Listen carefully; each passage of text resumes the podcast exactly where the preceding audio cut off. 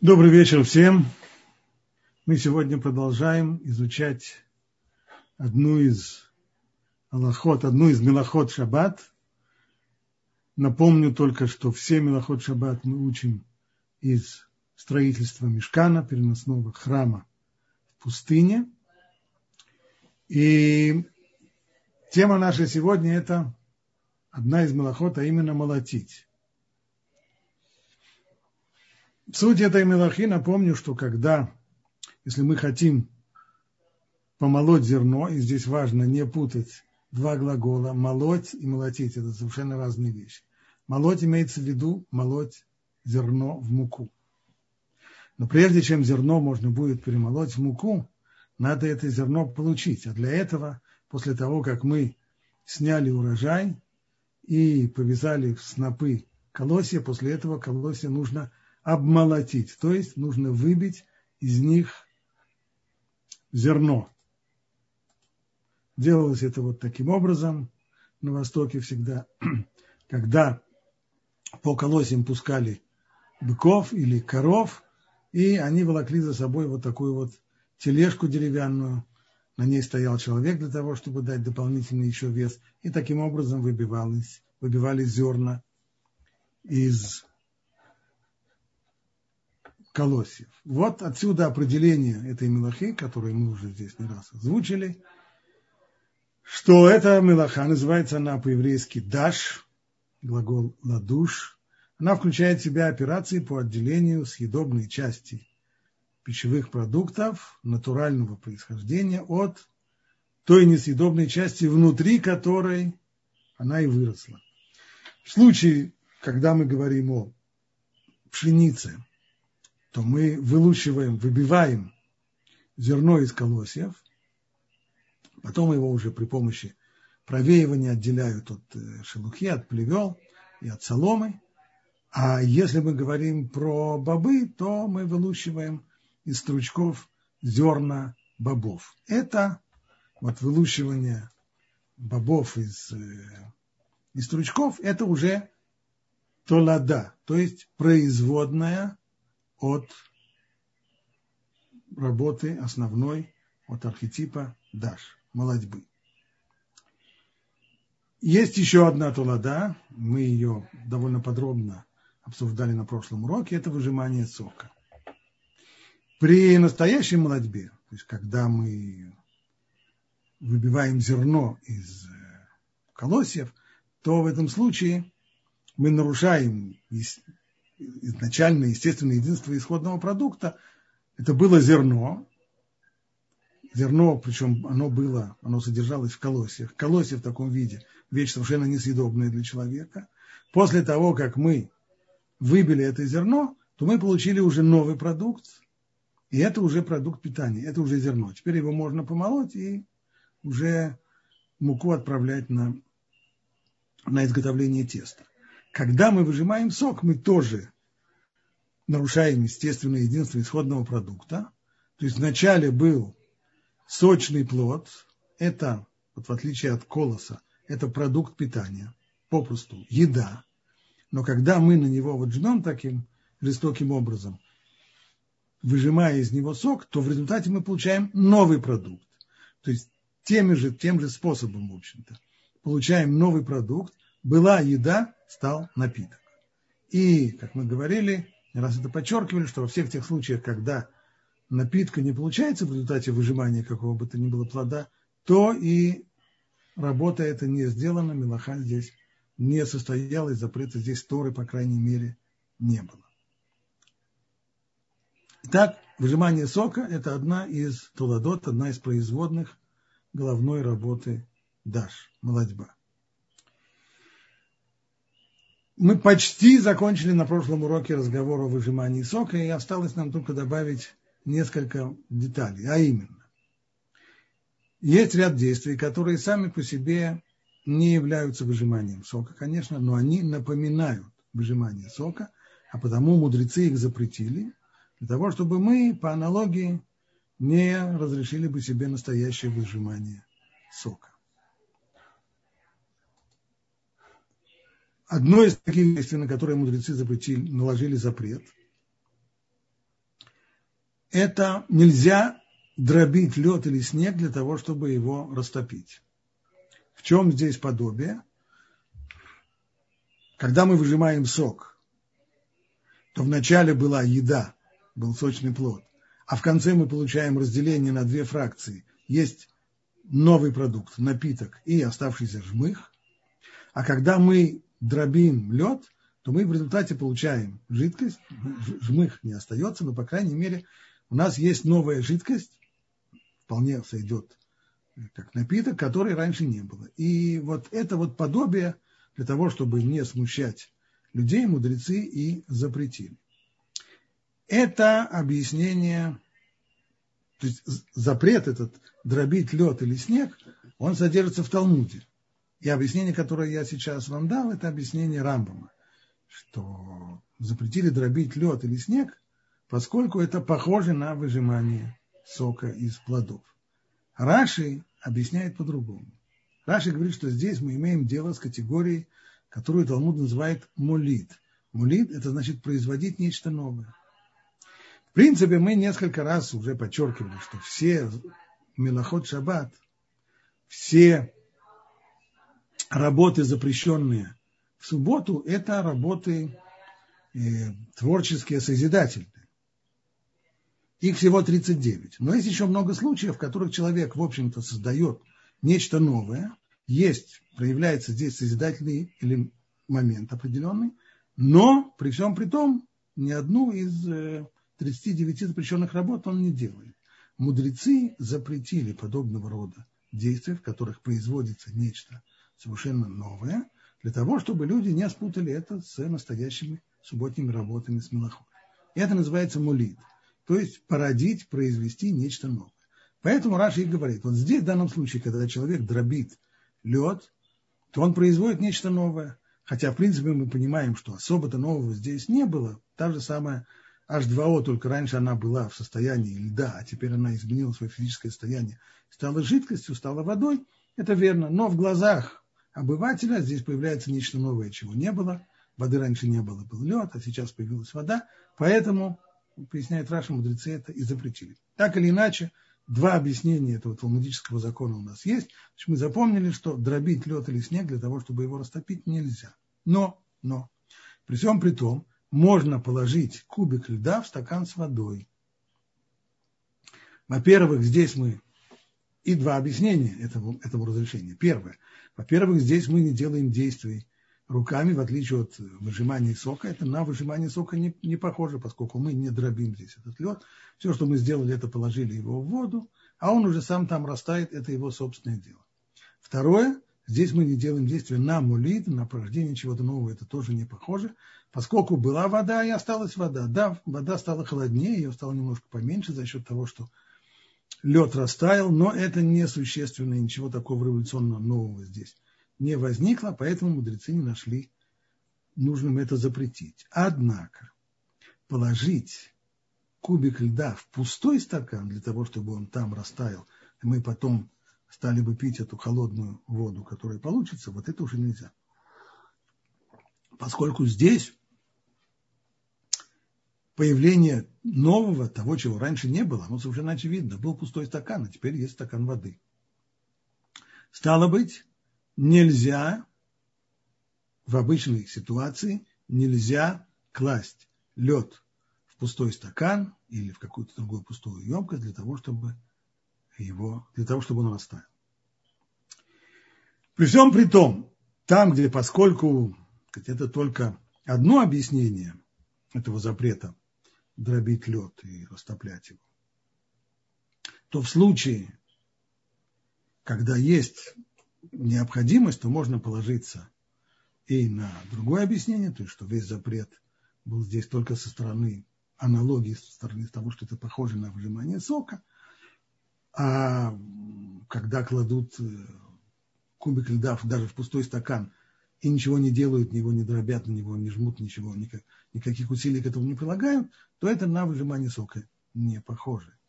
Поэтому, полагаясь на вот это вот первое объяснение, можно в случае большой необходимости разрешить растопить таким образом лед. Где это применяется? Например, у нас есть э, бутылка какого-то напитка, который мы хотели охладить, но охлаждается он медленно, поэтому мы для быстроты положили его в морозилку. Потом немножко забыли, и он там настолько замерз, что он превратился в лед, полностью, полностью замерз напиток. Теперь мы хотим пить, и ждать нам несколько часов, у нас нет времени. И пока, пока новый, пока мы сумеем охладить новый напиток. А вот если бы сейчас растопить тот, который есть, было бы, наверное, лучше. Вот в таком случае, там, где есть, если у нас нет других напитков, и жарко, хочется, ужасно хочется пить что-нибудь холодное, то в такой вот необходимости, когда другого выхода нет, можно достать этот, эту замерзшую бутылку из морозилки и дать ей растаять, хотя при этом пройдет, произойдет превращение льда в жидкость, в напиток. Если у нас к тому же еще и времени не хватает ждать, пока он растает, то можно положить его в теплое место, может быть, даже где-нибудь поближе к субботней плате, но при этом нужно помнить, что ни в коем случае нельзя класть подобного рода вещи в такое место, где они могут нагреться до температуры, которая называется валахе яд бо, то есть это, это температура обжигающего тепла, которая определяется в Аллахе приблизительно в 43-45 градусов Цельсия.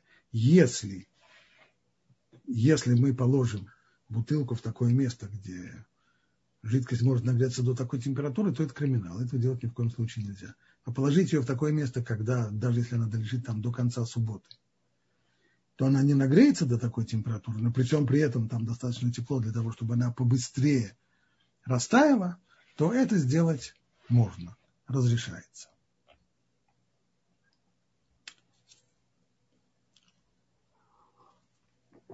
Пожалуй, пришло время перейти к еще одной производной от э, молодьбы, даш,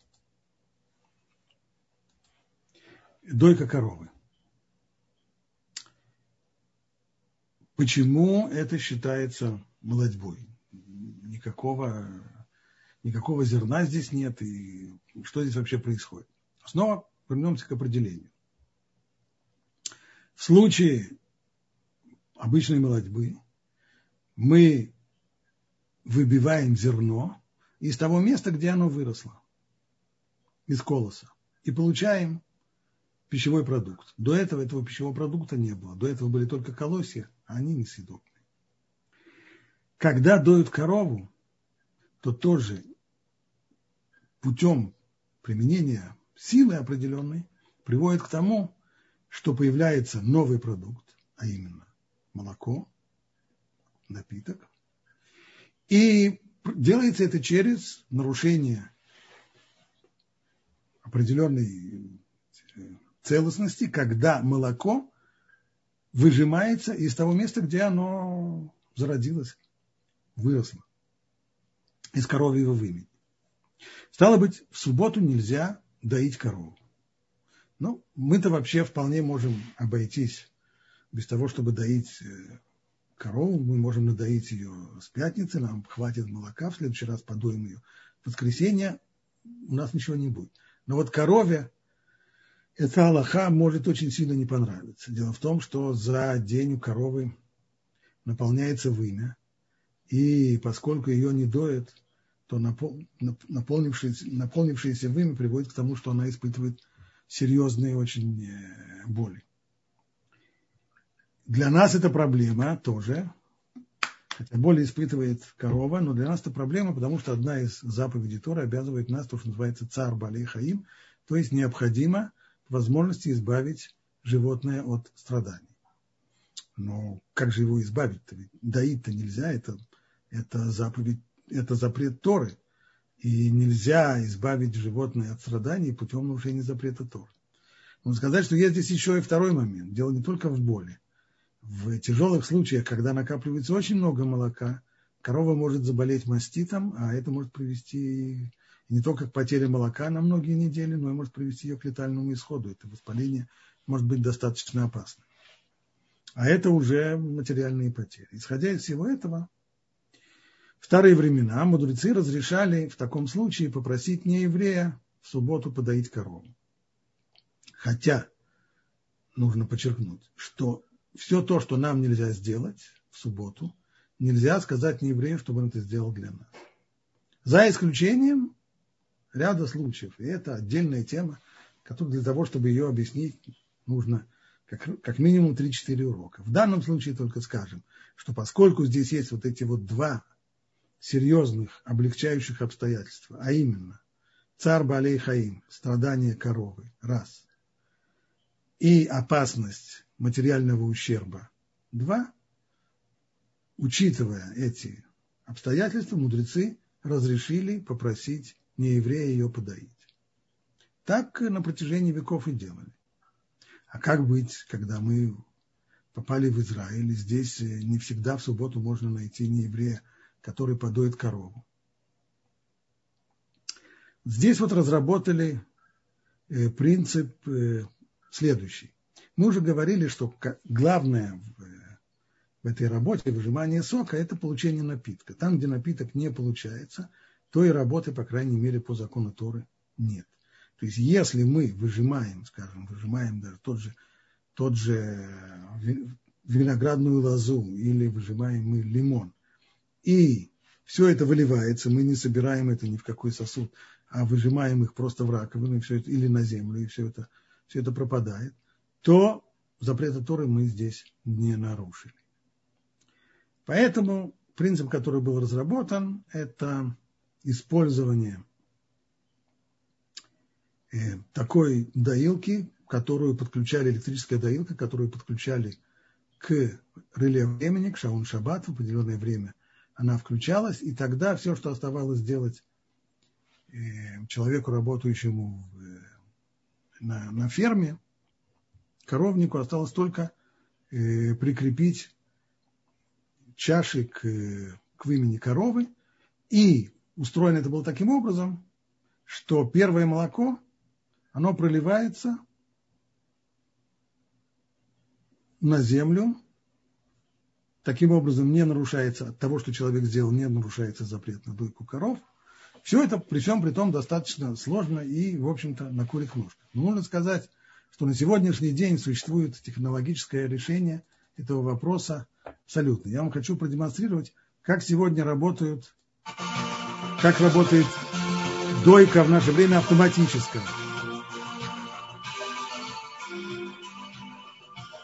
Система добровольного доения ВМС компании «Доловаль» максимально приближает коров к естественному, наиболее благоприятному как для видите, режиму и ритму жизни. Коровы корова... доятся, когда им этого хочется. Корова сама заходит. И тихой обстановке. Кормушка автоматически Человек не делает ничего. каждой коровы.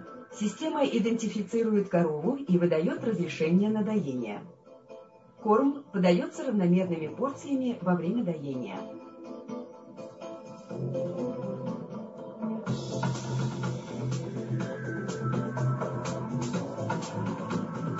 Перед доением соски вымени индивидуально очищаются с помощью уникального стакана подготовки сосков к доению. Требуется всего несколько секунд для оптимальной гигиенической подготовки сосков вымени. Стакан подготовки сосков подключен отдельной линией, чтобы первые струйки молока никогда не попадали в молочную линию. Это помогает гарантировать оптимальную гигиену доения.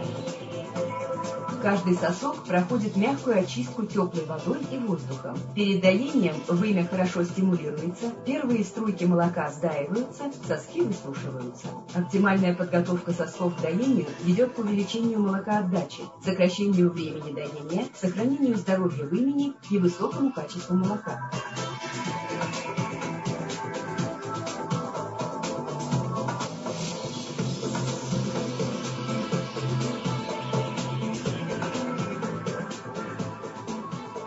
Система добровольного доения ВМС компании «Делаваль» оборудована высокоточным гидравлическим манипулятором с двумя лазерами и специальной системой распознавания для быстрого поиска сосков. Гидр... Таким образом, сегодняшний, на сегодняшний день развитие технологий позволяет решать эту достаточно сложную проблему дойки в шаббат, поскольку здесь все происходит без вмешательства человека, все абсолютно автоматизировано, корова сама заходит в доильную камеру, и аппарат, который специально приспособлен, причем заранее есть данные на каждую корову, потому что у каждой коровы строение в имени несколько другое, и загружаются эти данные, поскольку они считываются точнее с, с, комп, с диска компьютера, и таким образом этот аппарат работает. Нужно сказать, что с этой проблемой излишка молока сталкиваются не только те, кто имеет коров. Э, проблема эта существует в некоторых случаях у кормящей матери, если у нее есть излишнее молоко. В обычной ситуации что делают? Сцеживаются, а потом можно дать ребенку сцеженное молоко из бутылочки.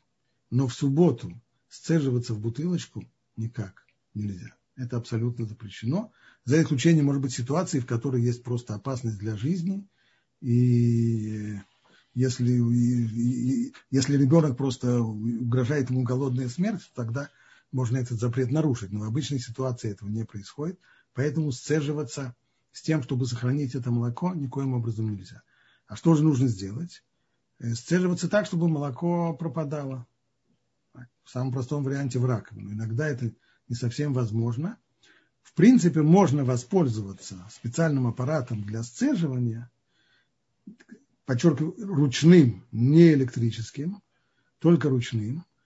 Но и там, если им пользоваться, то молоко будет собираться в полости. Так вот, для того, чтобы оно пропадало, нужно с самого начала положить, поместить в этот аппарат какую-нибудь такую гадость, типа мыльного раствора или еще какую-нибудь гадость, чтобы молоко, которое туда капало, что оно тут же бы портилось и не было бы пригодно совсем к употреблению. Вот в, так, в таком случае можно пользоваться аппаратом для сцеживания, либо просто сцеживаться в, в раковину. Можем переходить к следующей теме. Следующая наша тема – это выжимание одежды. До сих пор мы выжимали сок из плодов, а теперь мы начинаем выжимать одежду. Здесь, выжимая одежду, мы сталкиваемся не только с проблемой даш, молодьбы, но и запретом стирки. Почему? Какая здесь стирка? Выжимание. Что такое стирка? Стирка состоит из нескольких операций. Сначала нужно замочить белье, затем его труд руками, или это происходит в стиральной машине при помощи, в древности использовали щелок, сегодня мы используем, потом использовали мыло, сегодня мы используем уже стиральный порошок. И третья стадия стирки обязательная это выжимание. Выжимаемый и для того, чтобы, во-первых, выжимание помогает вывести остатки грязи, которые еще есть, и, кроме того, необходимо вывести воду, потому что мокрую одежду одевать невозможно. Таким образом, выжимание одежды – это неотъемлемая часть стирки. Поэтому в том случае, когда человек выжимает одежду, иногда он может нарушить запрет молодьбы, иногда запрет стирки, иногда оба запрета, а иногда ни одного. Поясним. Скажем, э, если мы пользуемся, кстати, когда я говорю про одежду, я не имею в виду именно одежду, но любая ткань или, например, вот губка хотя бы. Например, когда человек губкой промокал пролившееся вино, и затем он хочет его, эту губку выжимать в определенную какую-нибудь там емкость, для того, чтобы потом это вино пить. В таком случае он, безусловно, выжимая губку, он нарушит запрет молодьбы. Поскольку его интересует в данном случае вино, он его хочет выпить. Если же все, что его волнует, это только высушить, э, высушить тряпку, а то, что он выжимает из тряпки, он это выливает, или он эту тряпку выкручивает прямо над раковиной, так что все сразу пропадает, то в таком случае не может речь идти о молодьбе, ибо там, где нас совершенно не интересует судьба выжимаемой жидкости, то назвать это молодьбой ну, никак нельзя. Тогда, может быть, человек нарушает здесь запрет на стирку. А вот это зависит от того, что он выжимает. Если он выжимает, скажем, красное вино, совершенно очевидно, что красным вином никто не стирает. Прям противоположная стирке.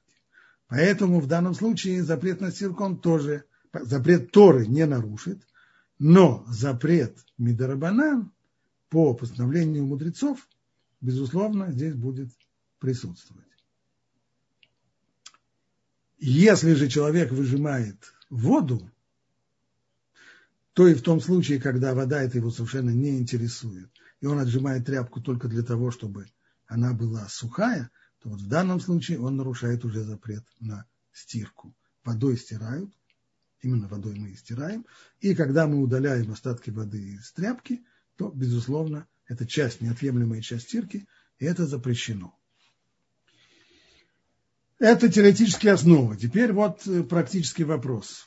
Пролилась жидкость на стол, на скатерть. Как нам быть? В будние дни в такой ситуации многие из нас взяли бы нож и стали бы соскребать ножом пролившуюся жидкость со скатерти, для того, чтобы пятно не распространилось, чтобы оно осталось локализованным и не распространилось бы по всей скатерти. В субботу это несколько проблематично. Скажем, возьмем первый случай, пролилась вода. Не красное вино, которое здесь, а вода. В общем и целом можно воду соскребать ножом, но только нужно делать это предельно осторожно. Ибо если мы нажмем ножом на скатерть, будем нажимать, то в результате вода, которая впиталась в эту скатерть, под нажимом ножа она будет выжиматься, и получается, что мы с вами нарушаем запрет на выжимание ткани. Ну, а если... Значит, поэтому мы сказали, можно ножом, но аккуратно не нажимая. Если же пролилось вино, как у нас на слайде, то вообще идею соскребать ножом лучше всего оставить, потому что в результате того, что мы можем соскребать, так э, будем соскребать, так не исключено, что вино распространится на те части скатерти, которые до сих пор не были запачканы вином, и тогда вдобавок ко всем неприятностям, к запретам на выжимание сока и к запретам на стирку прибавляется еще и третий вопрос. Запрет красить. Ведь мы тем самым белую скатерть красим в красный цвет виноградной лозы. Поэтому этого делать не стоит. Но пятно таким образом распространится, ну и, ну и ладно, ну и пусть распространяется. И если мы собираемся с вами помыть посуду в субботу, поскольку в субботу нельзя пользоваться мочалками, потому что очевидно совершенно, что любое использование мочалки приводит к тому, что мы выжимаем из нее воду – а как же тогда помыть посуду? Вот существует вот такого рода мочалочки. В них, когда мы пользуемся этими мочалками с водой, то поскольку между волосинками мочалки есть большое пространство, то практически говорить о выжимании воды отсюда невозможно. Можно говорить про выливание воды. Действительно, вода может попасть в эту мочалку, и когда мы ей пользуемся, она выливается. Выливается, но не выжимается. Это, конечно, не, не отжим. Такой мочалкой пользоваться в субботу можно. И посуду мы помыли, а теперь мы хотим ее вытереть. Можно ли вытирать ее полотенцем? А не стоит ли, не следует ли нам опасаться, что полотенце, может быть, станет уже мокрое? И тогда, вытирая посуду, мы будем выжимать из него воду? Нет. Потому что в нормальной ситуации все-таки люди, люди рациональные, они пользуются полотенцем до такой стадии, когда вода из него еще не выжимается, потому что если из него оно уже настолько мокрое, что из него можно вылить воду, то пользоваться им уже нет смысла. Поэтому можно. Вместе с тем в Аллахе сказано, что один вид посуды не следует вытирать полотенцем в субботу это вот такие вот узкие бокалы, бокалы для шампанского, поскольку для того, чтобы их э, вытереть, нужно приложить немалое количество силы, и в них собирается довольно много воды, то здесь действительно есть опасение того, что что-то там может выжиматься. Поэтому вот такие вот бокалы для шампанского, те, кто пьют шампанское в субботу, лучше их не вытирать, а дать им спокойно высохнуть. Когда пролилась вода либо на стол, либо на пол, вытирать ее тряпкой не следует. Потому что понятно, что в ходе, и когда мы начинаем вытирать тряпкой, то мы совершенно машинально выжимаем воду из тряпки. А что же делать, когда пролилась вода на пол? И одна возможность, наилучшая возможность, это просто взять половую тряпку, положить ее на лужу с водой и не вытирать. Она промокнет эту воду, потом эту тряпку можно унести. Если одной тряпки не хватило, положим вторую, третью, пока таким образом не промокнем. Но не вытирать, чтобы не выжать воду по ошибке. Второй способ, который мы можем воспользоваться, это вот э, то, что называется мага в гуме или скребок, у которого нижняя часть сделана из резины.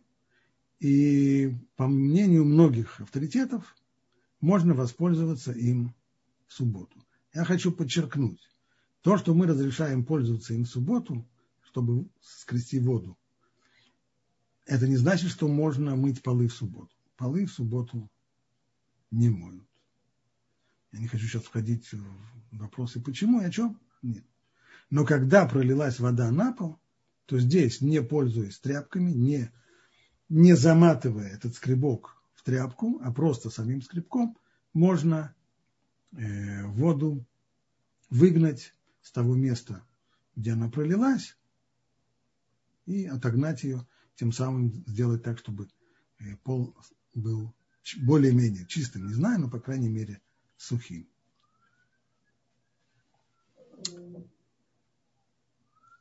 Еще один серьезный вопрос. Мы сейчас хотим перейти уже к гигиене. Первый вопрос из области гигиены, он вот какой. Сегодня мы широко пользуемся самыми различными влажными салфетками и для детей, и для взрослых. По поводу использования влажными салфетками в субботу есть э, серьезный спор. Многие авторитеты запрещают пользоваться ими в субботу, и аргументы их следующие. Когда мы вытираем грязную поверхность такой салфетки, то из нее естественным образом выделяется определенное количество жидкости, и это выжимание тканей, как мы говорили, оно запрещено. Хотя человек, э, все, что его интересует, его интересует только вытереть грязную поверхность, чтобы она была чистой. Он не намеревается выжимать воду. Это происходит только как побочный результат того, что он вытирает грязную поверхность. И если намерения у него нет, может быть, это можно разрешить, это недостаточно, потому что мы уже говорили об этом не раз. Там, где человек делает разрешенное действие, чистит, вытирает, грязную поверхность, очищает ее. Это разрешенное действие. Если у этого разрешенного действия есть побочный эффект, и этот побочный эффект неизбежен, как в данном случае, побочный эффект выделения воды из салфетки, он неизбежен. То, что называется псикрейша, так буквально оторви голову, ну, чтобы, ну так, чтобы не умер. Точно так же, как невозможно оторвать голову, чтобы не умер, также и невозможно вытирать Э, влажной салфеткой так, чтобы не выделялась жидкость. И поэтому целый ряд авторитетов запрещают пользование такими салфетками. Есть другое мнение.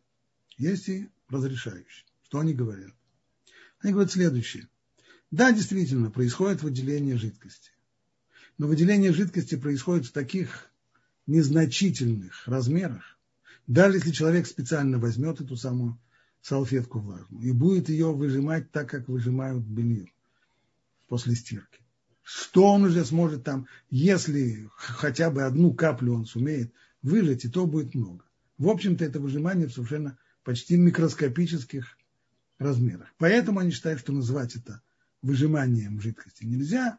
Мы имеем здесь дело просто с вытиранием грязной поверхности, и потому они разрешают. Так, снова резюмируем. Вопрос спорный, и на практике, у кого есть такая необходимость, должен спросить своего равина, какого мнения ему придерживаться.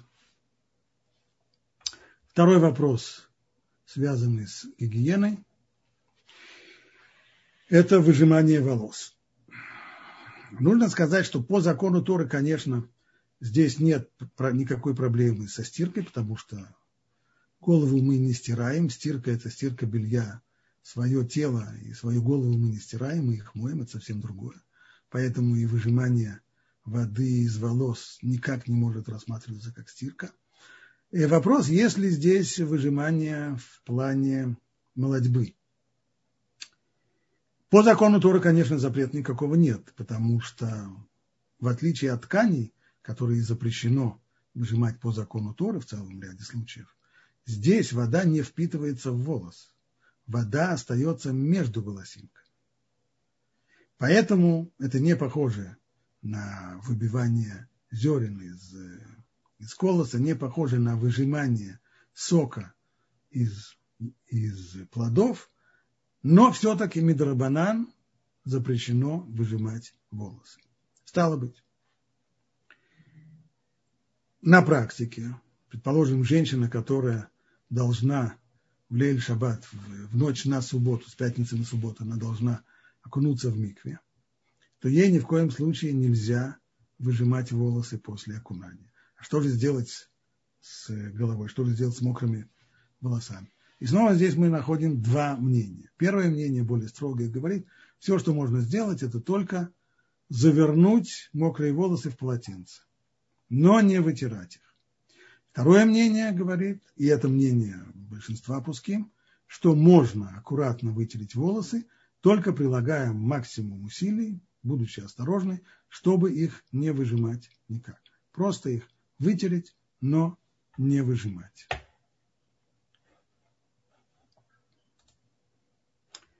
И, наконец, последний вопрос, который я сегодня хотел осветить, это пользование вот такими вот щеточками. Синтетические щетки. Можно ли ими пользоваться для мытья вот э, тех самых э, детских бутылочек, которые здесь изображены?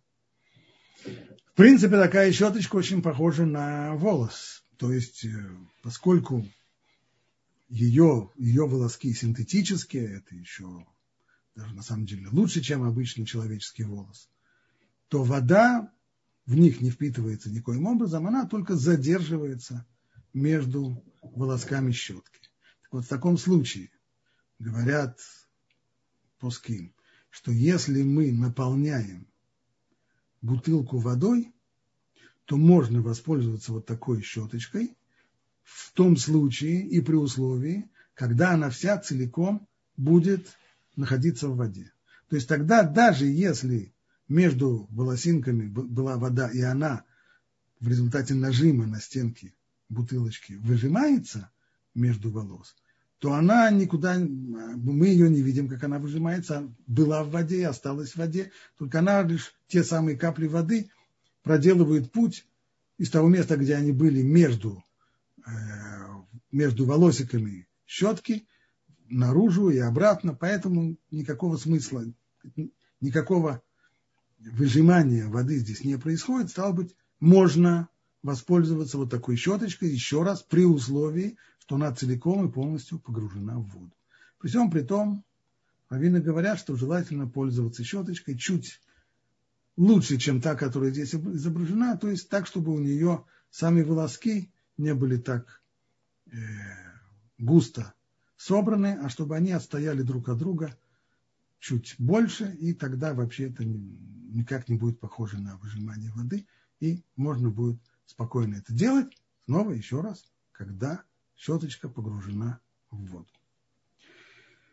Вот на этом, я думаю, мы эту тему на сегодняшний день осветили, и, с вашего позволения, перейдем к вопросам. Э, спасибо большое. Э, первый вопрос, это с прошлого урока, который я не каким-то образом у меня затерялся. Э, это вопрос касательно, если мы наливаем чай, выпили чай, надо ли насухо вытереть стакан или можно прямо в него наливать? Ну, это вопрос, который связан не с прошлым уроком, а с будущими да. уроками по законам варки. Действительно, наливать мы, устражая, не наливаем в, в стакан мокрый, а пользуемся мы сухими стаканами. Почему и как это уже мы будем объяснять, когда будем изучать э, вопросы варки. Спасибо большое. Э, вопрос по теме. Э, мы, мы обсуждали швабру вот, э, с такой резинкой. Да. Так вот, есть два вида швабры. Есть такой пористый материал и есть такая резина. Только резина. Все, Только... все о чем я сказал, это вот то, что здесь изображено. Не, нет, это не то, извиняюсь. Вот. Никакой, да. Никакого пористого материала, резиновый, то, что называется мага в гуме, резиновый скребок, жесткой резиной, в ничего угу. не впитывается – вот им и пользуется. Угу. Но не пористой губкой. Угу. А вот таким, э, вот такой вот скребком или шваброй, не знаю, как это правильно назвать, э, касательно кухонных поверхностей э, шайша. те же самые скребки, тот же, та же самая. Можно, да, этим Жесткая, пользоваться? Конечно, да, там жесткая это... резина.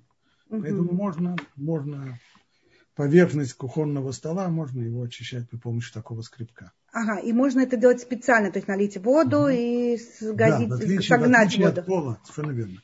В отличие от пола можно специально налить воду и таким образом вычистить стол. Но что касается пола, то вот там вот выливать воду, чтобы э, помыть пол, это следует делать уже в, э, в Муцей Шаббат, но не в субботу. Угу. Спасибо. И еще такой вопрос. Вот такой есть патент э, оставлять э, бумажные полотенца, когда на них мало остается полотенец, такие уже рулончики маленькие, оставлять на шаббат. И когда что-то прольется, с помощью них вытирать и выбрасывать. Они хорошо себя впитывают. Это можно делать или нельзя? Вытирать не следует, только промокать. Да, промокать, то есть ими... Э, промокать, ими... но не вытирать. То есть там есть какой-то слой этих бумажных полотенец, которые хорошо впитывают. Угу. Спасибо. Теперь вопрос из чата.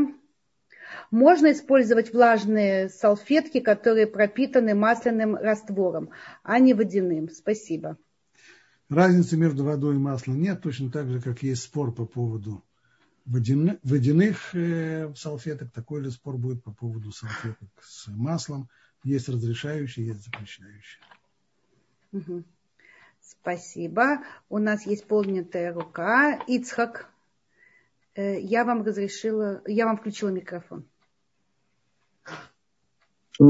Шон Кодоров. Я хотел спросить по поводу этих автоматических доильных аппаратов. Когда оно сдаивается в субботу, мы все-таки им пользуемся или оно выливается? В таком случае, когда Э, возьмем случай, возьмем то, что у нас э, сегодня, то, что я вам показывал сегодня, вот эту вот э, э, систему добровольного доения, когда корова сама о себе заботится, и сама заходит туда, и все происходит автоматически, там нет никакой проблемы э, использовать молоко, которое надаивается таким образом, поскольку человек здесь не делает никаких действий абсолютно. Э, даже, даже, даже, даже то, что Раньше было смазывание сосков, и то не происходит, человек абсолютно ничего не делает, корова сама все приводит в движение, все остальное автоматика. В этом случае можно пользоваться всем молоком, причем, но при всем при том любопытно, что вот этот вот аппарат, который я вам показывал, он все-таки построен так, что первые капли проливаются и не попадают в бидон, в, в молокоприемник. Так что по самым-самым строгим соображениям здесь вообще ничего не происходит. К сожалению, такие автоматические системы доения, они не везде. В нашей стране я вообще не знаю, кто-нибудь их использует или нет.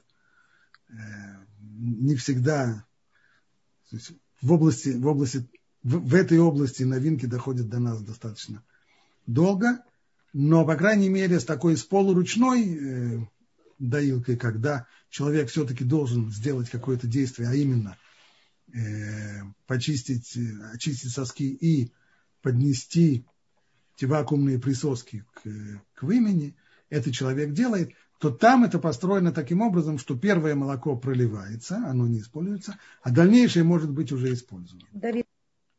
Это таким образом, так, так надоенное таким образом молоко в субботу пить можно.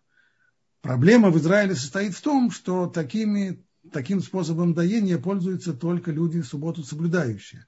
А, к сожалению, многие из людей, которые занимаются сельским хозяйством, они субботу не соблюдают.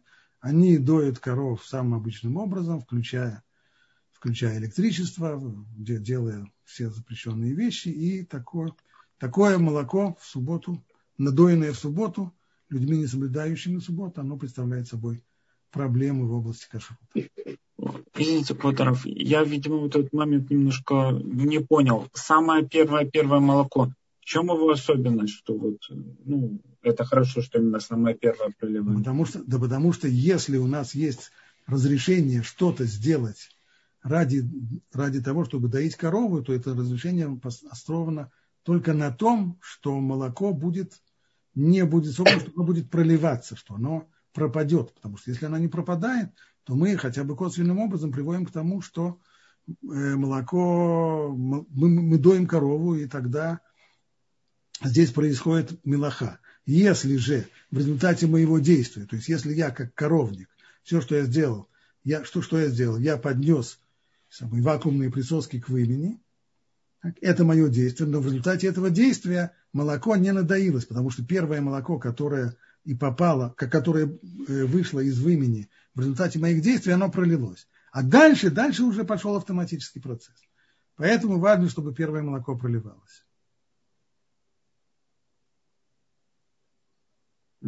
Спасибо. Пожалуйста. Спасибо большое. Я хочу сказать, что я лично знаю два место в Израиле, где подобным образом доят. Это Швиль Ахалав ферма и Кибуц Делия. Эм, мы там и там делали, были, были у нас экскурсии, нам это все показывали. Это сказать, полуавтоматически? Нет, полностью. Вот то, что а, вы показывали, то, даже больше, там, да. больше того, что вы показывали, там еще у них есть Карусель. отслеживание, компьютер, да, сам отслеживает. Здесь тоже в этом... Там компьютер отслеживает, что корова сколько раз она доится за день, да, да, сколько, да. чтобы э, ее там поощряют. В общем, там очень-очень интересно. Да, наверное, она получает еду в ходе да, да, там это называется у них вкусняшки. Да, и да, там очень-очень да. интересно, это вообще там садатории просто у этих коров. Вот, но это правда. И там вот э, ферма, это Швиль Халав, у них э, есть э, э, бадац, э, как это называется, кашрут бадацы, они нам это, да, они нам это показали, сказали, насколько это все автоматически, и даже больше того, за компьютерами следят арабы. То есть у них есть, есть араб, который следит за, за работой Макшева в, в шаббат. Mm-hmm. Вот. А в будний день у нее, у хозяйки э, этой, этой фермы, все на телефон приходят все фотографии в имени этих коров mm-hmm. и, mm-hmm. и состояние, какие-то проблемы, то сразу она все получает на телефон. В общем, это очень интересный тиюль, они это рассказывают. Если кто живет в Израиле, обязательно туда съездите. Вот. Ну, в общем, переходим к нашим следующим вопросам. Э, э, очень много вопросов. Э, э, еще раз про пол. Если сделали лужу на полу, то можно воспользоваться одним из двух способов. Либо положить тряпку, не вытирая, промокнуть воду, угу. и потом тряпку убрать. Либо есть разрешающее провести воду вот этим скребком, нога в гуме, угу. скребок из жесткой Ага. Ну вот спрашивают про маленьких детей. Если э, случайно у детей э, э, получилась авария, то э, если просто собрать воду, пишут, то потом невозможно в туалет зайти, неприятно. Да, в, в можно случае, ли налить воду? Да, в этом случае можно. Угу, спасибо. Э, э, я не поняла, как, ну, как нужно мыть посуду с глубокой, э, с, большой, с большими дырочками, со средствами для мытья посуды. В раковине полной воды или без проточной воды. Или мыть проточной водой. Совершенно как? без разницы, проточно, не проточно, это совершенно без разницы. Как мыть главное, посуду? Главное не пользоваться губками и обычными мочалками, а пользоваться только вот такой вот мочалкой, из которой вода не выжимается. В этом дело. А проточная вода или не проточная, какая разница? Разницы нет. Можно, спасибо. Э, можно ли пользоваться зубными щетками в шаббат? Э, можно при соблюдении пяти условий. Обычно, когда выслушиваются эти пять условий, то решает, что лучше не надо. Дело в том, что мы сталкиваемся здесь с целым рядом запретов. Сталкиваемся здесь с запретом мемореях, то есть размазывать, когда мы пользуемся пастой. Значит, пастой, зубной пастой пользоваться нельзя, это уже исключается. Кроме того, у нас есть здесь проблема с э, опасением того, что кровь выйдет в, в субботу. Третья проблема мы имеем здесь, это выжимание э, воды из, э, из щетки. Это тоже проблема. И, наконец, есть еще одна проблема, которая называется увден дехоль, то есть это действие совершенно будничное. И поэтому для того, чтобы воспользоваться зубной щеткой в субботу, нужно, чтобы это было так. Во-первых, у человека должны быть здоровые десна. Если десна нездоровые, то пользоваться никак нельзя. Если у человека здоровые десна, и у него есть зубная щетка с мягкими волосами, подчеркиваю, с мягкими волосами. И эта зубная щетка не та, которой он пользуется в будние дни, а особая щетка с э, мягкими волосами, тогда он может воспользоваться ей без зубной пасты. Вот эти все условия, которые позволяют. Понятно, что проще взять просто полоскание и, и прополоскать рот, а не, а не заморачивать себе голову с таким количеством условий и трудностей. Спасибо большое. У нас есть поднятая рука. Э, Сима, я вам, э, вы можете включить микрофон.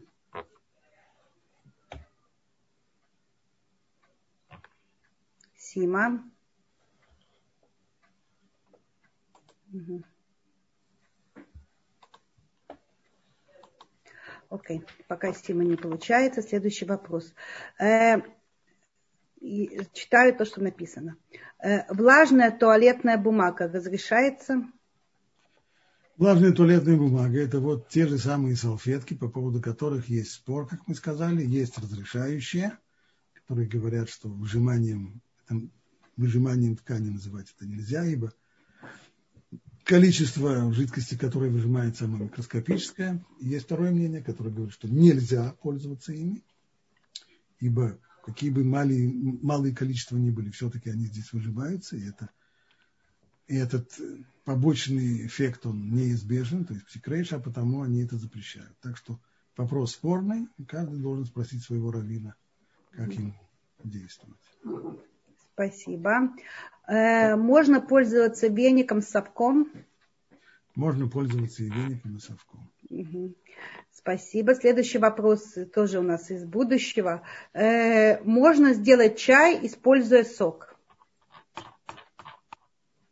Какой сок? Я не совсем понял вопрос.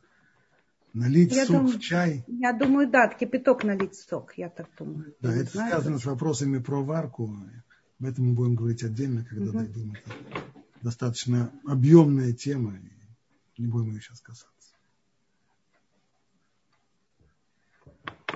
Эм, а можно пользоваться маленькими щеточками между зубами, нитками для зубов?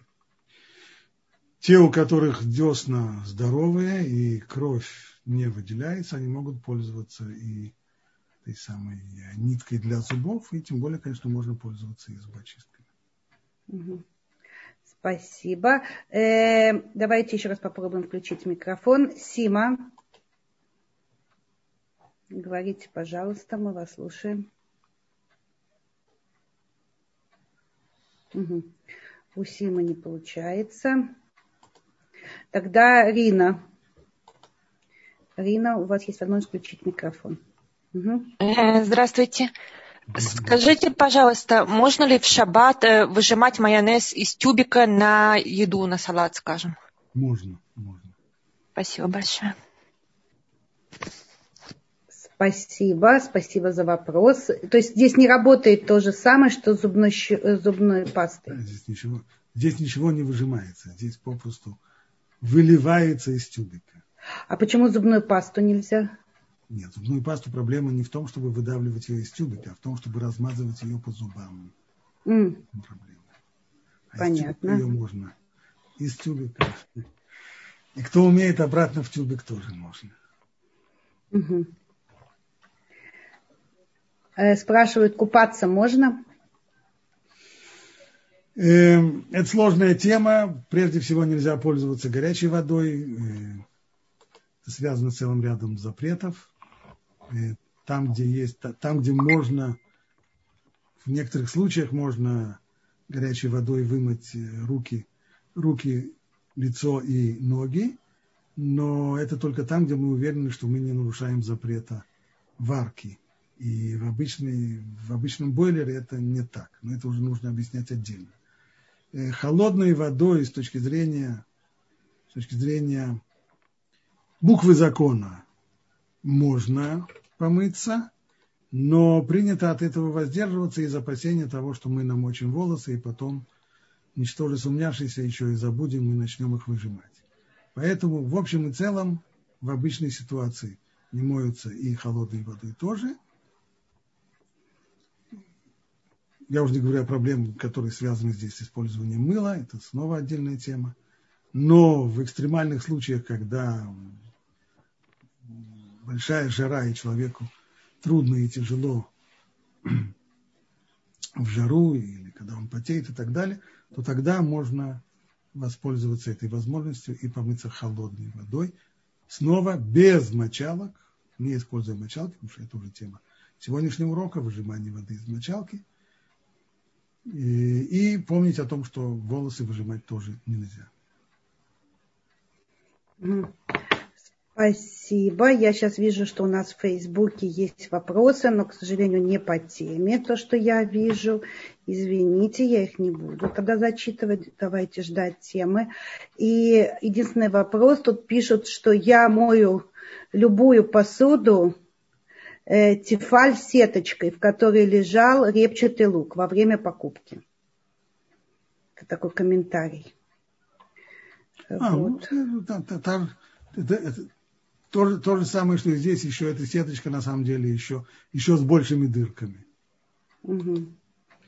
Понятно. Кстати, некоторые пользуются полиэтиленовым пакетом.